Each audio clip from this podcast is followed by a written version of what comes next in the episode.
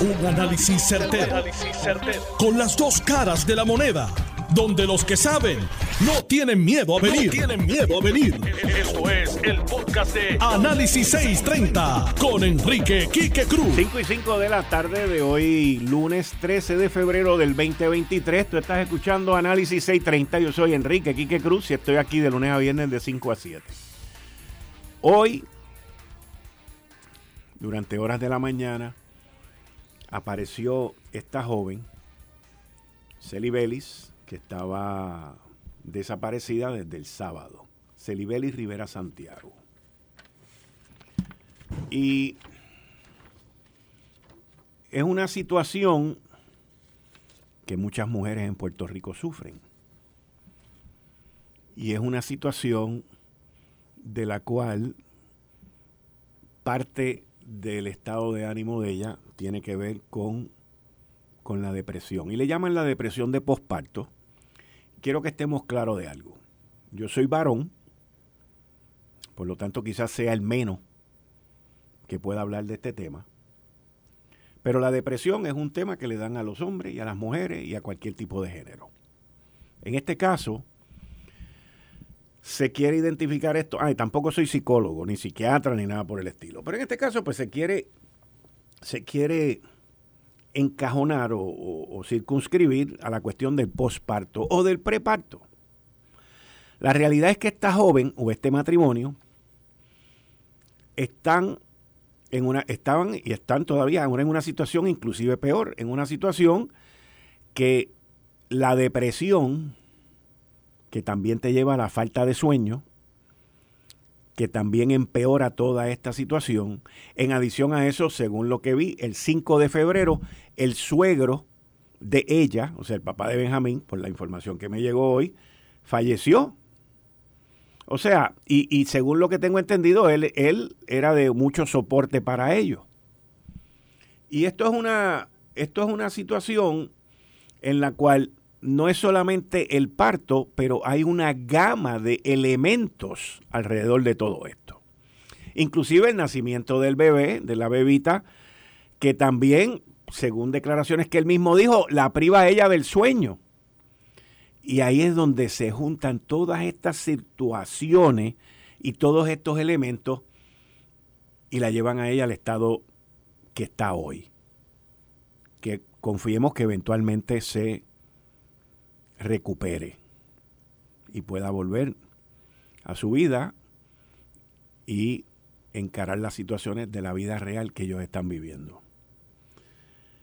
Pero cuando usted junta el nacimiento de la bebé, la responsabilidad que ese nacimiento trae, el cuidar la bebé, eh, todas esas cosas uno las sabe hasta que llegan allí se te presentan de frente.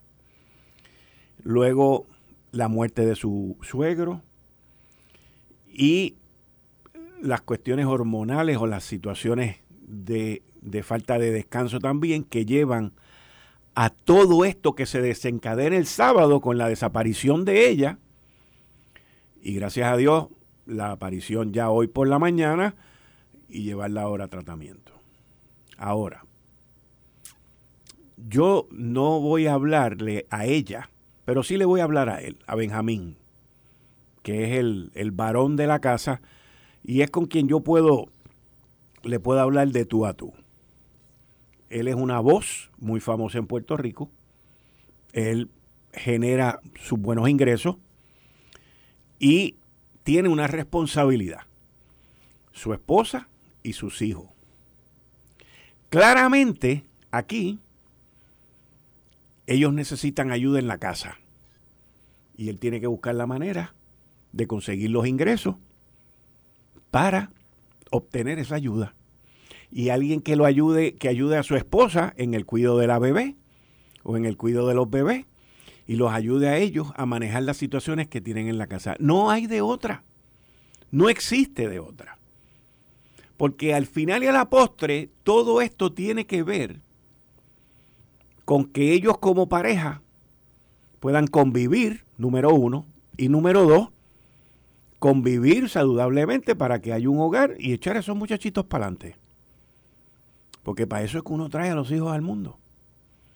Yo vi una situación como esta, que nada tiene que ver con una situación que yo viví hace 31 años atrás, y es que hubo un momento en mi vida en que Dios me dio la fortuna de tener unos gemelos. Y tener gemelos es una cosa que es, tener un hijo es grande, tener dos hijos a la misma vez es más grande todavía.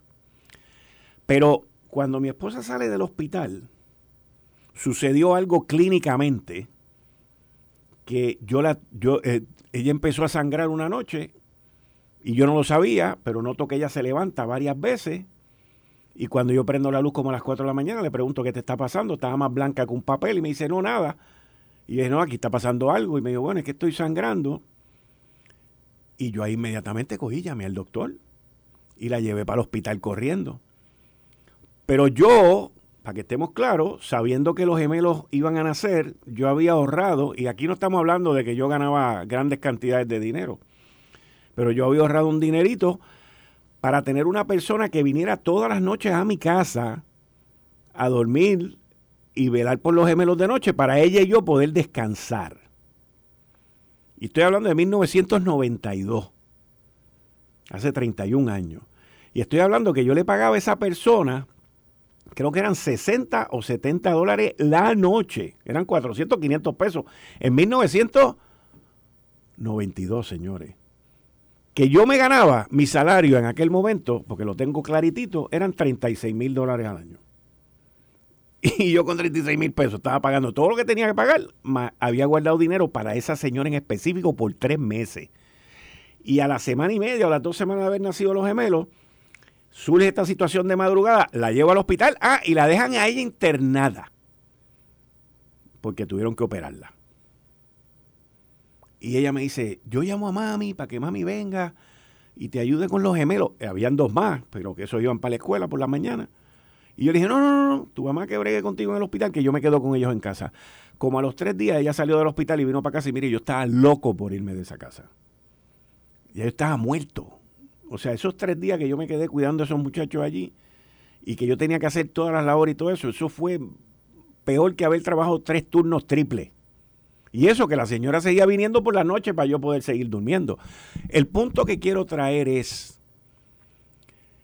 que uno tiene que planificar cuando puede y uno tiene que buscarle soluciones a los problemas cuando tiene. Y en este caso uno tiene que buscarle, él tiene que buscarle esa solución y a esa situación. Porque su esposa ahora entrará en una serie de tratamientos y él va a tener el apoyo de, su familia o de la familia de ella, no sé. Pero la realidad es que en algún momento ella se tiene que, se, integrará a esa casa de nuevo pero no puede ser bajo las mismas condiciones, que quede claro, no soy psicólogo, ni soy médico, ni soy mujer, ni estoy parto, ni preparto, ni nada. Pero la realidad es esa. Ella en algún momento se va a tener que integrar en ese hogar y esa integración es como un landing, es como caer en un paracaídas que tiene que ser suave y ella tiene que tener las situaciones y las comodidades y los servicios necesarios para cuando eso ocurra, la integración pueda ser factible y ellos los dos logren lo que ellos querían, que es echar esos niños hacia adelante. Y esa es la que hay, no hay de otra. No hay de otra. Y con eso termino mi análisis de esta situación. El próximo tema tiene que ver con el balde de agua fría que la Junta de Supervisión Fiscal Gracias. A la jueza, muchas gracias. Ella sabe quién es. Con eso, tengo, voy a entrar en el tema de. Voy a entrar en el tema de la Autoridad de Energía Eléctrica. Y el tema de del plan de ajuste que la Junta de Supervisión Fiscal nos anunció la semana pasada. Y antes de que entre con Dani, que se me quede ahí, porque voy a dar un preámbulo para que él lo escuche y después entramos en el análisis. Yo siempre dije que con esto de la Autoridad de Energía Eléctrica era donde a nosotros de verdad nos iban a picar el bolsillo y donde íbamos a pagar de verdad. siempre lo dije. Y por eso fue que lo dejaron para lo último. Por eso fue que la Junta dejó esto para lo último, porque sabía que ahí era donde iba a estar el lío y el litigio y el, y el picado de bolsillo para todos nosotros. Pero también he dicho aquí que los causantes de esa quiebra están por ahí roncando, aconsejando, consultando y haciendo como si fueran los angelitos de la caridad que nos vienen a perdonar todos los pecados y no les pasa nada. Mientras más de un millón de clientes de la Autoridad de Energía Eléctrica hoy son los que se van a tener que meter la mano en el bolsillo por la partida de ineptos que administración tras administración metieron ahí a dirigir la Autoridad de Energía Eléctrica. No tengo que decir nombre, ustedes saben quiénes son. El problema es, el problema es que esa gente hoy se roncan como los más que saben, se roncan como los más que quieren ayudar y se roncan como los más que recomiendan y son una partida de ineptos. La descripción verbal no se las puedo dar, porque si no me votan de aquí. Pero usted utilice toda su imaginación, llegue a Júpiter y vuelva, y se va a quedar corto. Y esa es la parte esa es la parte. Porque aquí agarran a la gente y los cuelgan del palo mayor por estupideces. Aquí los federales se llevan gente arrestado, no por estupideces, pero se los llevan arrestados por cosas mal hechas. Pero aquí hay gente que de cuello blanco ha hecho peores cosas. Dentro de ellas lo que han hecho con la Autoridad de Energía Eléctrica, con la subasta, con la otorgación de contratos con el mal manejo gerencial, mire la diferencia que hay hoy, mire la diferencia que hay hoy entre el traspaso de los empleados de Autoridad de Energía Eléctrica a Genera PR y el traspaso que hubo en la administración pasada de la Autoridad de Energía Eléctrica a Luma. Mire la diferencia, es del cielo a la tierra. ¿Por qué? Porque hoy, no porque sea amigo mío y yo lo aprecie ni nada, porque si metiera las patas le daba más duro todavía por conocerme. Pero hoy, Josué Colón está liderando ese, esa transferencia y veló por el bienestar de sus empleados. No fue Omar Marrero, no fue Fermín, no fue el gobernador, no fue nadie. todos esos estaban cuando Luma. Todos esos estaban cuando Luma. ¿Y quién es el único que hoy no está? Que digo, que hoy está que antes no estaba. Josué Colón. Miren el desastre que hicieron con los empleados de la Autoridad de Energía Eléctrica cuando traspasaron a Luma. Le dejaron a Luma hacer lo que le diera la gana, como le diera la gana y cuando le diera la gana. Y con todo y eso no habían aprendido. Y aquí lo iban a hacer igual. Y esa gente que hacen las cosas así, se dotan de ser lo más grande. Igual que los morones que le dicen al gobernador que la inflación en Puerto Rico está al 6% y él va a Washington y lo dice. O sea, pues mire, no me digo yo, estamos saliendo gravy con 19 pesos al mes. No es que lo esté justificando, vamos a estar claros.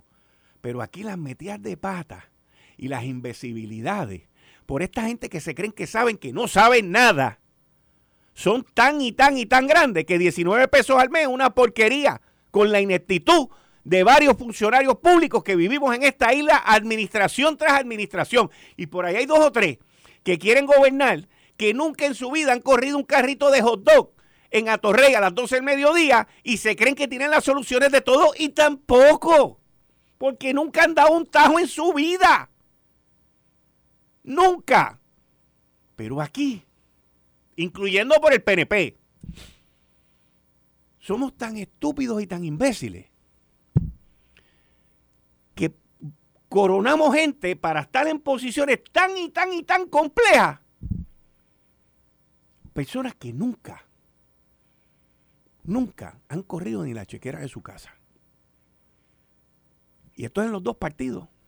Los demás vienen por ahí también que quieren hacer lo mismo con el mismo tipo de gente. Es lo mismo. Y por eso es que Puerto Rico está como está. No es por más nada.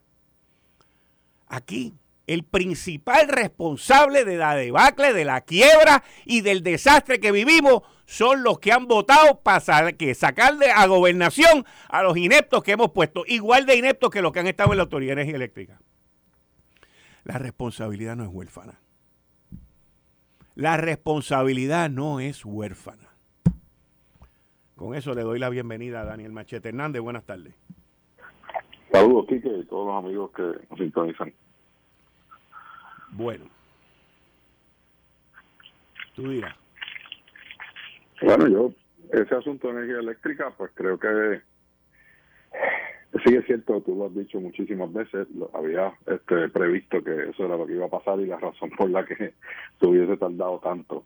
Eh, correcto, tú lo has mencionado muchas veces, pero me parece bastante injusto que no se haya dado una reducción realmente significativa en cuanto a la deuda de energía eléctrica, que entiendo que, ni siquiera estaba asegurada.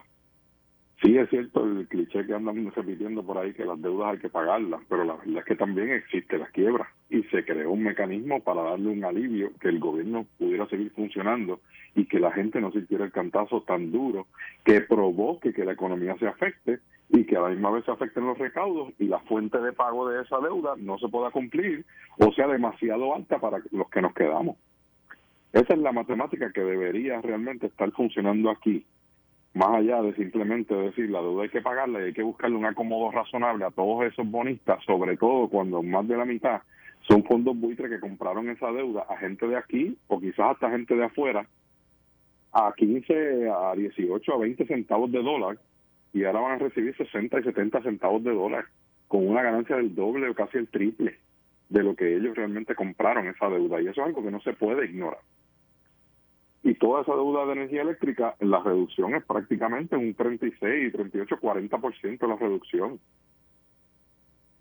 Yo también, en participación aquí mismo contigo, había dicho que si nosotros tenemos que pasar por una quiebra y hacer unas restricciones es realmente para negociar un buen corte de esa deuda, de deuda que se vendió responsablemente, que aquí no se le ha reclamado nada, ni siquiera a los seguros de inversión, ni siquiera a las compañías que vendieron esa deuda sabiendo las deficiencias que tenía el gobierno a modo prácticamente de engaño también con unas garantías como si fueran este eh, eh, verdad este eh, cómo te digo sin, sin con cero riesgo con garantía de todo.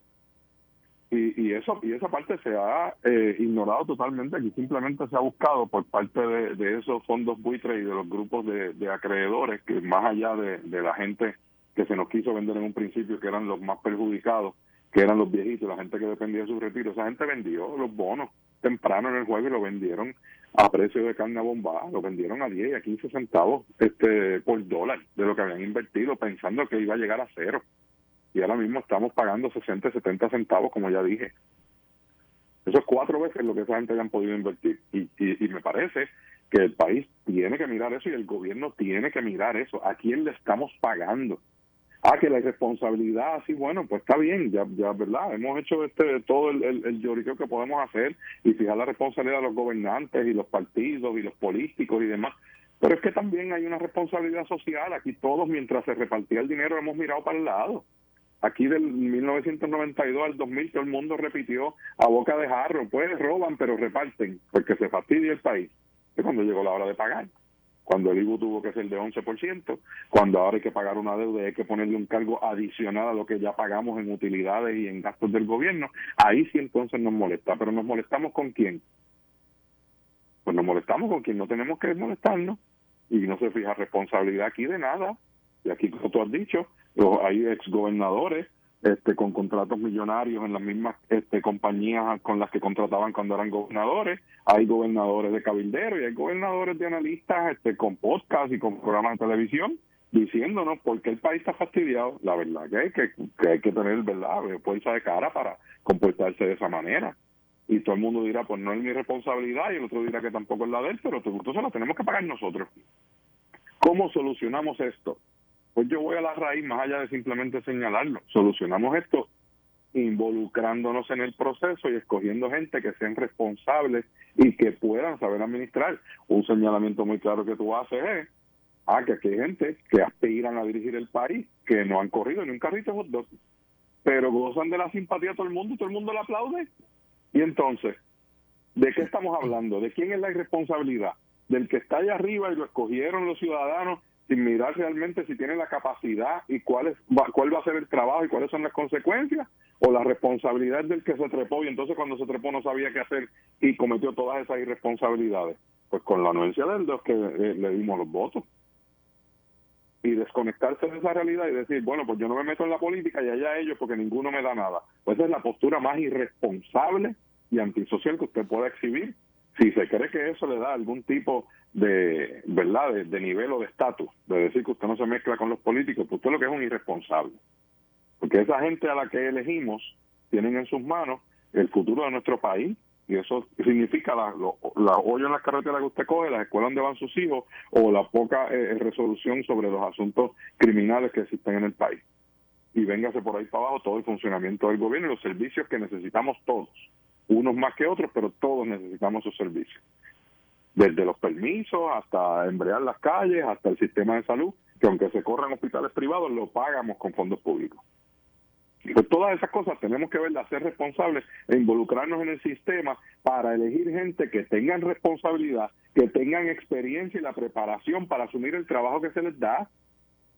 Eh, para mí es insólito que un país escoja como alcalde a una persona que era un sandwichero del pueblo y como todo el mundo le cae bien, pues entonces ahora va a ser el jefe de 400 empleados y a dirigir 5 millones de pesos en presupuesto. Pero así pues ha son un montón de responsables los que votan por ellos. Pero así ha sido. Pues claro, pero entonces cuando miramos para el lado, todo el mundo empieza a decir, ah, los políticos, los políticos. Porque los políticos no se trepan solos. La gente tiene que votar por ellos.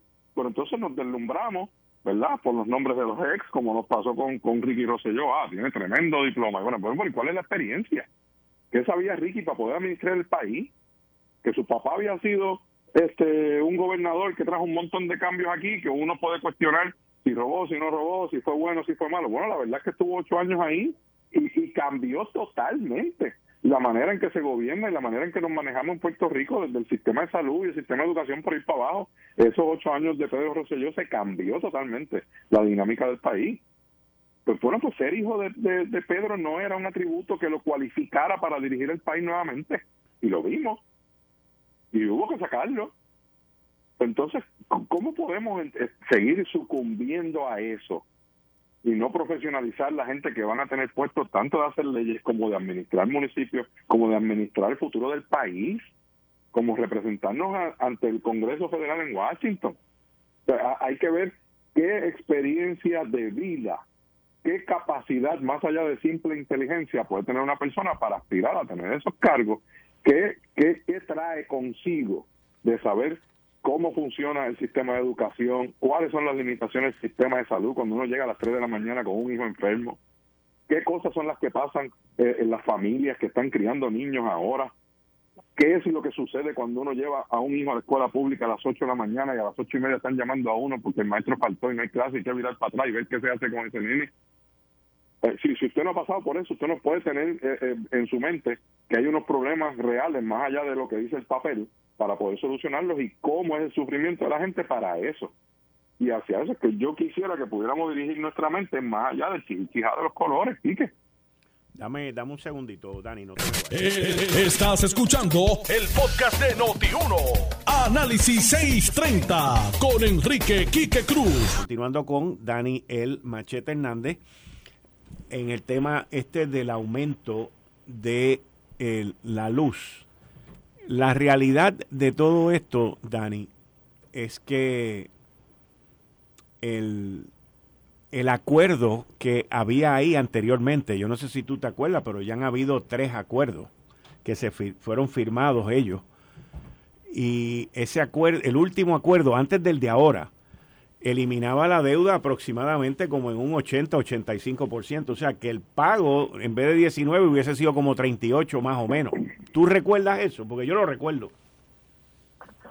Bueno, sí, se han estado hablando de varios acuerdos que, que no fueron finiquitados este, en la Corte. Sí, correcto. Pero, ¿qué peso, qué responsabilidad tú le das a los directores ejecutivos que llevaron a eso y a los miembros de Junta de Gobierno que llevaron esa compañía a la quiebra? Bueno, pues la verdad es que tienen un, deber fiduciario ahí, cada uno de los miembros de esa junta y los directores ejecutivos también. O sea, del dinero que se podía haber utilizado para renovar esas plantas o simplemente lo que se hizo, que fue mantenerlas corriendo ahí como se pueda, pues claro que tienen una responsabilidad igual. ¿Cuáles han sido los costos? ¿Cuáles han sido las variaciones? El problema aquí es que la autoridad no ha estado exenta tampoco de los mismos que han estado este, expuestos las otras este, agencias. O sea, aquí quebró edificios públicos, aquí quebró carretera, aquí acueductos, este, tenemos unos cargos prácticamente similares, unos para cumplir los requisitos ambientales y otros para pagar también. Y nos ha pasado como nos pasa con el dragado y la sequía. O sea, aquí viene la sequía, todo el mundo se molesta porque lo dejan sin agua, viene un racionamiento, hablamos de dragar este, los lagos y los embalses, pasa la sequía, empieza a llover y se nos olvida, se nos olvida el acueducto y se nos olvida todo el mundo exigir el, dragado de esos embalses para que no vuelva a ocurrir la sequía. O sea, en Puerto Rico estamos eh, eh, gobernando y, nos hemos acostumbrado y dado por bueno que con la manera de atender los asuntos que nos eh, afectan es de crisis en crisis. Cuando aparece una crisis, pues entonces todo el mundo sale corriendo, se apaga ese fuego, supuestamente se atiende la crisis por un tiempo. Oye, más reciente aquí que lo de las gomas, no había quien recogiera las gomas, se habla del peligro de un incendio, se habla del peligro de, del mosquito del dengue, de los depósitos de, aguas contaminadas que representan eso, se activa la Guardia Nacional, se recoge una banda de gomas, pasan los meses y vuelven y se acomodan. Y en ese caso es puramente mala administración. Aquí todos los que compramos una goma tenemos que pagar un impuesto que se supone que vaya directamente para recogerlo. Y aquí ni Hacienda audita e-, esos esos esos planes ni tampoco este la Junta de Calidad Ambiental ni la Junta de Planificación ni Recursos Naturales nadie más mira para el lado recogen los chavos y después no se le paga a las compañías de transporte. No se pueden reciclar los neumáticos y se pierden ahí. Hasta que vuelva otra vez la queja y la crisis entonces buscamos la manera de recogerlo y resolver. En el momento aquí nada se mira a largo plazo. Nada. Entonces, no, hay manera que sea sostenible eh, la gobernanza de un país de esa manera. Tienen que haber planes a largo plazo y tienen que haber exigencias sobre los hechos que no se atienden y los asuntos que afectan. De aquí hablamos de escuelas, vinieron los terremotos, el riesgo, el peligro, todo el mundo se nos erizó la piel viendo cómo las escuelas se caían, cómo se caían paredes, los nenes no pudieron volver a los salones. Han pasado ya este cuántos años y, incluso somos tan tan irónicos, por no decir otra palabra, que celebramos que pongan unos módulos en unos pueblos para que los nenes tengan clases. Los celebramos como si eso fuera un logro. Eso muestra la incapacidad de poder recuperar las escuelas y las construcciones a tiempo y manejarlo como lo que es una emergencia. Y no es que estemos pasando de un tema a otro, pero son ejemplos de lo mismo. Aquí hubo un derrumbe de la autopista 52 Ahora mismo lo que hay es un desvío que se supone que sea provisional. Pues mira, allí llega gente a trabajar a las seis y media de la mañana y a las dos de la tarde ya no queda nadie. Y los fines de semana no se trabaja. Y lo dijimos aquí ya una vez. Eso fuera una emergencia. ¿Eh? Nos dice que se va a tardar 18 meses en arreglar eso. Pues ¿dónde está la emergencia entonces? ¿Dónde está? En cualquier otro país la exigencia sería que eso se resuelva en un mes y que se trabaje en tres turnos. O sea, el problema no es que no hay dinero para poder pagarlo. Ahora, el problema es un asunto de ineficiencia total. Y no quiero señalar un partido político, una ineficiencia de la manera como opera el gobierno. Y no se resuelve privatizándola porque ya lo hemos visto. Lo privatizan y no sale más caro y la ineficiencia sigue ahí porque se trata de un estado mental, de que la gente entienda que esa carretera hay que arreglarla porque en algún momento usted va a pasar por ahí y usted no quiere coger ese tapón ni quiere coger ese hoyo. Así que no se puede resolver como si nunca fuéramos a depender de eso, o como si eso fuera del gobierno y no nuestro, es nuestro. ¿Cuál es la responsabilidad que vamos a exigir firmemente y consistentemente de que se resuelvan las cosas o que se evalúen a largo plazo? Energía eléctrica no está exenta de eso y fue manejada de crisis en crisis y venía un huracán y asignaban dinero y empezábamos a hacer planes de mejoras capitales y se cambiaban los postes que se rompieron de madera por los de cemento o los de aluminio hasta que se acababan los chavos, se acabaron los chavos y seguimos mirando para el lado. o buscamos a quien darle el contrato, no importa lo que cueste. Total, hay chavos y esos son fondos federales. Oye, en, esta misma administración escuchamos gente diciendo eso en la administración pasada, que nos decían, no, no se preocupe, esos son fondos federales. Adiós, y lo que queremos es maximizar ese dinero. No es que se pierda lo que se lo lleve otro, ni que se cobren a sobreprecio las cosas, es poder sacarle el, el verdadero producto a ese dinero que viene, que no es permanente ni es eterno. Si hubiésemos utilizado bien todos esos dineros, oye, Kike, ¿tú no crees que tuviéramos un mejor sitio donde vivir hoy mismo? Mil veces mejor. Mil veces mejor. ¿Cómo lo vamos a medir? ¿Qué es, lo, ¿Qué es lo que vamos a hacer para que eso mejore? Tenemos que involucrarnos en la forma de escoger a los gobernantes y no escogerlos por simpatía, ni por herencia, ni porque nos caigan bien, ni porque sean guapos, ni los más lindos que hablen tenemos que ver cuál es su hoja de vida, cuál es su experiencia y qué preparación tienen y qué plan tienen para atender las cosas que a nosotros nos afectan. Yo creo que todos los puertorriqueños que tienen hijos en las escuelas, así estén en escuela privada hoy, oye, y que con todo este cambio que ha habido en la economía, ¿cuánta gente tú conoces que han tenido que sacar sus hijos de colegios privados y ponerlos en escuela pública? Y es probable que sean los mismos. montones, montones, montones. Bueno, mira la matrícula de las escuelas privadas cómo ha bajado. Un montón, un montón. Entonces, esa muy probablemente sea la gente que antes decía, a mí el gobierno no me da nada, mis hijos están en escuela privada, yo pago por todo lo que tengo, así que yo no dependo del gobierno. Y ahora tuvieron que mover a sus hijos en escuela pública. todo el que tiene hijos en edad escolar debería estar pensando cuál es el plan para mejorar el sistema de educación, que los nenes no estén solos al garete en las escuelas, que aprendan realmente lo que necesitan para llegar a una buena universidad, que no se nos quiten de la escuela en noveno, en décimo grado, que no se vayan a la calle, que no se gradúen de cuarto año sin saber inglés, sin saber escribir habichuela este, con H. Oye, son cosas serias que usted le, puede estar, ¿verdad? Este, simpático o, el, ejemplo, pero es que es, es cierto, es lo que nos encontramos cada día en la calle. Y deberíamos estar ocupados cuál es el plan del próximo gobernante que va a venir aquí para enderezar ese departamento de educación que tiene más de 3 mil millones de pesos en, presupuesto, cuyo problema no es el dinero, sino es un plan de ejecución, un plan docente correcto y un nivel de medición que podamos exigir este, cuáles son las métricas para las consecuencias de que las escuelas sean buenas o malas y cómo mejoramos las escuelas que están flojas. todos debemos estar mirando hacia eso y dejar la complacencia esa del chichichijá. Pero para eso hay que ser consciente, hay que ser responsable y hay que tener una madurez social que este país todavía no tiene. En otro tema, surge ayer el presidente del Senado José Luis Dalmao en un comunicado que sale de, su oficina pidiéndole a la designada procuradora de la mujer que someta los documentos. Ella hoy saca un comunicado y dice que ya durante el día de hoy se iban a someter. El amigo Eliezer Ramos en jugando, en, en estando allí con, en Lo Sé Todo, perdóname, en, el, en la oficina del presidente hoy durante la tarde, lo entrevistó aproximadamente a las dos y media de la tarde. Y, y José, Luis José Luis le dijo que no, que no había recibido nada. Todavía, a las dos y media de la tarde. Bueno, ese asunto de los documentos siempre ha sido vital, ¿verdad? Este, muchas veces los designados se, se envuelven mucho en el asunto de la visita y las entrevistas y pierden de vista que eso es una parte crítica por, por si acaso los que no conocen, realmente es un papeleo bien engorroso, estados financieros de no sé cuántos años para atrás, este que, entiendo que tienen que ser este, firmados por un CPA, eh, son documentos de, de, montones de asuntos personales, informes de, ética, de todas sus propiedades, vienen, este, sociedades bienes gananciales, o sea, realmente es un proceso bastante engorroso. Y alguien que no haya estado cercano al gobierno muy probablemente que muchos de esos papeles en su vida los haya necesitado. Así que sí, toma tiempo, pero una vez que acepta la designación, la prioridad tiene que ser esa. Y necesita gente a su lado que, le ayuden a, completar ese proceso. Yo creo que más allá de los papeles, me parece que la designada tiene eh, problemas serios por el asunto de los votos. El Partido Popular no puede eh, aprobar por sí solo este ningún tipo de medida, mucho menos nombramiento.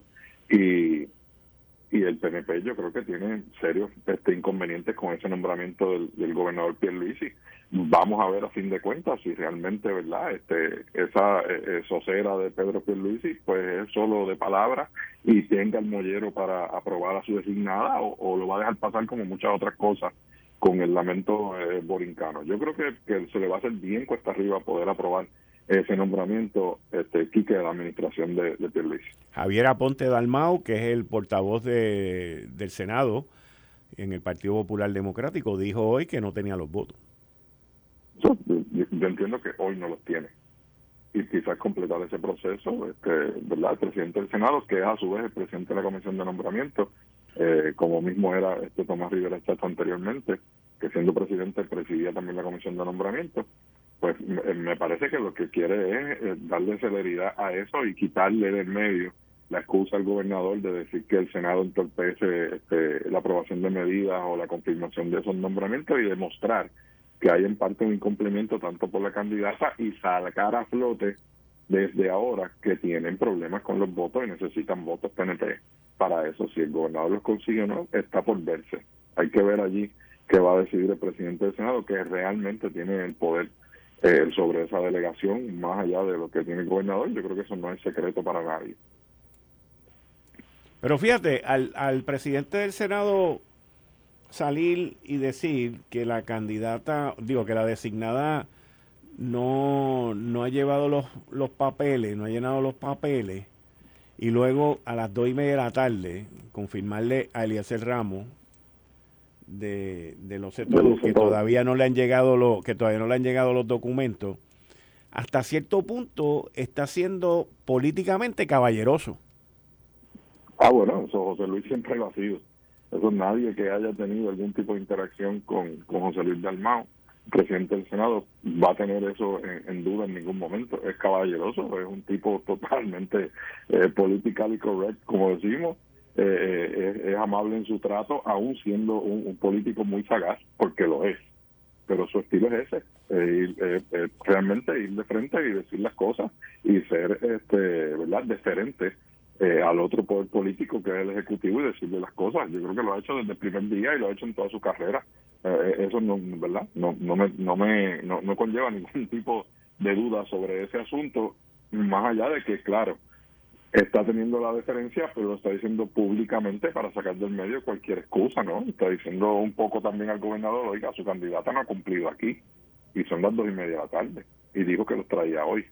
Así que eso eso realmente es, parte de, los inconvenientes que están sobre la mesa. Veremos a ver finalmente qué pasa con ese con ese nombramiento o esa, esa votación a confirmación, si se baja en algún tipo de descargue, si si tiene, este, ¿verdad?, eh, aprobarse a viva voz, porque no tiene que llevarse a una votación por conteo final, a menos que se pida en el floor.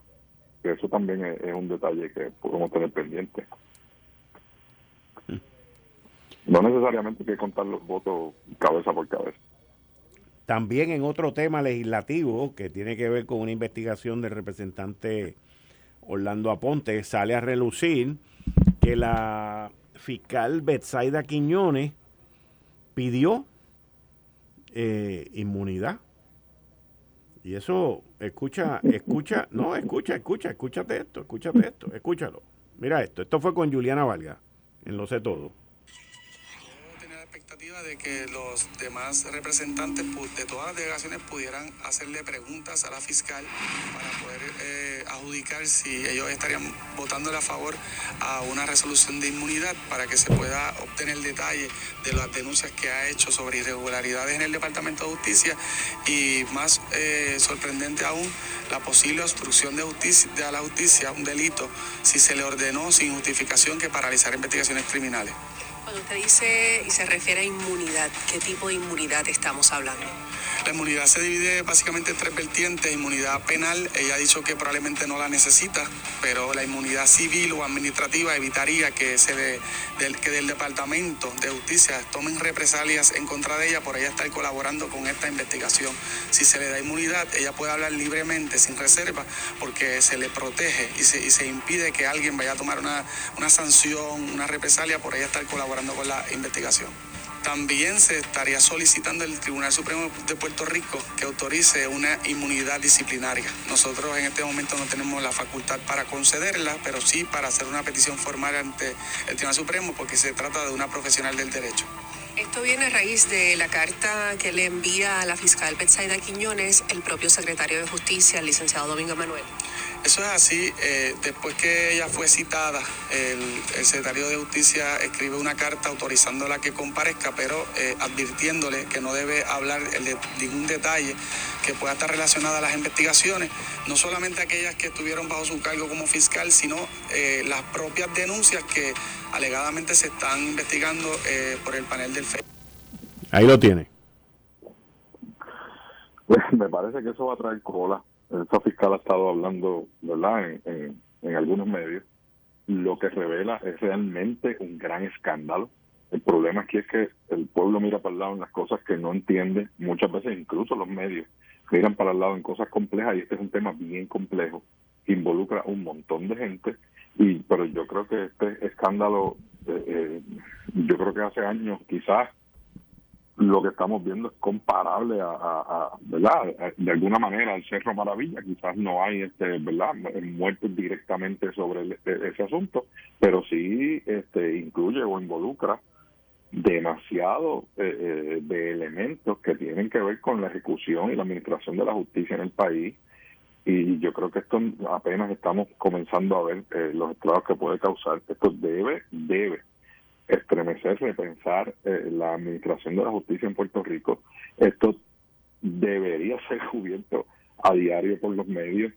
Eh, vuelvo y repito, me parece que quizás por incomprensión, no quiero pensar que sea por omisión eh, eh, adrede o a propósito, que se esté omitiendo cubrir las incidencias que esta fiscal ha puesto de relieve de órdenes y de la forma en que se maneja la justicia aquí yo creo que, que, o sea, Puerto Rico está a ley de, dos pasos para, en muchas de las instancias del diario vivir, de convertirse en, un país prácticamente en, en, donde la gente que viola la ley la viola con total impunidad. O sea, este, y aquí lo que hay que mirar es la carretera a cualquier hora en el expreso para uno ver la gente corriendo por ahí en motoras sin tablillas, sin casco, sin cumplir la ley, este, al lado de las patrullas y los policías. Dani, pero, pero Dani, Dani, eso tiene, pero eso tiene, eso que tú estás hablando ahora, eso viene, eso tiene su raíz y eso tiene su comienzo. Y todo eso comenzó y continuó, aunque te moleste lo que te voy a decir, bajo dos administraciones del Partido Popular Democrático. Administración. no, no, escúchame. Administración Aníbal Acevedo Vila. Sobre 3.500 posiciones de sargento y primer teniente vacía. Vacía. pero ¿cuánto Espérate. Espera, no, adiós. Pero es que los árboles, es que los árboles cuando nacen virados toman años en estar virados. Y después vino la administración, y después vino la administración de Alejandro y les despojó del retiro y desmadró la policía de Puerto Rico. Yo no sé qué tiene el Partido Popular Democrático que le encanta con descabritar las, organizaciones de ley y orden. Querían eliminar el NIE. O sea, y puedo seguir por ahí porque todo pues es una cuestión de, romper y de y de desorbitar donde está la ley y el orden. Para entonces después viene el otro que gana y dice, ay, porque tú no lo arreglaste. Pues trata de bajar el IBU del 11.5 que nos espetaron también los populares. Ahora, pues no se puede, hay un contrato firmado a 30 años con la quiebra. Yo, yo, yo creo que mirar hacia atrás 15 años para decir que lo que estamos viendo hoy es porque se le bajó el salario o se eliminó un beneficio a la policía, yo creo que esa no es la ni, ni la solución ni la causa realmente, y te lo digo con, con La causa, chacho, imposible que no sea. Puede haber llevado eso una desmoralización de la policía aquí, que pero hace 15 años. O sea que en 15 años... ¿Y los criminales de hoy qué edad tienen? ¿Y los criminales de hoy qué edad tienen? bueno, pueden tener 20 años, pero los pues policías de hace 15 años la mitad se retiraron, Quique. No. La mitad entraron a la fuerza. Pues, eh, es que me alegro, me alegro, me alegro la admisión que acabas de hacer. La mitad se retiraron, se tuvieron que retirar para no quedar en, en la pobreza por eso fue, y por eso es que hoy tenemos menos del 50% de los policías que teníamos antes. No, no, pero y, no, hemos mejorado el salario. Ahora Pierluisi está haciendo un esfuerzo para reclutar más policías, pero eso no tiene, esa no es la causa por la que el policía que está sentado en la patrulla hoy tiene que mirar para el lado. Tiene que mirar para el lado porque el sistema de justicia no lo apoya. Tiene que mirar para el lado porque la porquería de pistola que tiene, que, que, se la volvieron a cambiar por una más porquería de la que tenían anterior, no sirve para poder intervenir con estos títeres que tienen una ametralladora, que la patrulla que tiene se les queda este, botando humo a mitad de, de autopista persiguiendo un tipo que va a un carro nuevo eso no tiene que ver ni con Aníbal, ni con Alejandro, ni con Fortunio, chicos. Tiene que tiene, tiene, mucho que, ver, tiene mucho que ver. Tiene que ver con lo que hacemos hoy, porque eh, lo hemos hablado aquí, vuelvo, los mismos 500 millones que regalaron, podríamos habérselo dado a la policía. Y hay quien dice, ah, pero es que eso no es recurrente. Bueno, pero por lo menos tenemos equipos hoy, de aquí a cuatro años vamos a hacer un plan de reserva, como mismo se hizo con eso, para poder levantar la policía. O sea, algo en este país tiene que funcionar y por lo menos debería ser la seguridad, chicos. O sea, ¿cómo, es que estos títeres se sienten con el derecho de ir y pasarle por al lado a un policía que dicen en la cara sin llevar ni siquiera tablilla en, en, en, una, en una motora o en un carro? Y no les importa, porque saben que no van a tener consecuencias, o porque cuando lo llevan al sistema de, justicia pasan seis meses y salen por un habeas corpus, salen libres porque nunca les radicaron cargo en fiscalía o los jueces no le dan valor al testimonio del policía porque la manera en que llevó la investigación con las herramientas que tiene fue pobre y deficiente y nadie le ayuda a llevar esos casos, ni los profesionalizan, ni los ayudan a mejorar. Dani, se me acabó el tiempo y la discusión la continuamos después más adelante, pero muchas gracias. Esto fue el, podcast de Notiuno. Análisis 630 con Enrique Quique Cruz. Dale play a tu podcast favorito a través de Apple Podcasts, Spotify, Google Podcasts, Stitcher y notiuno.com.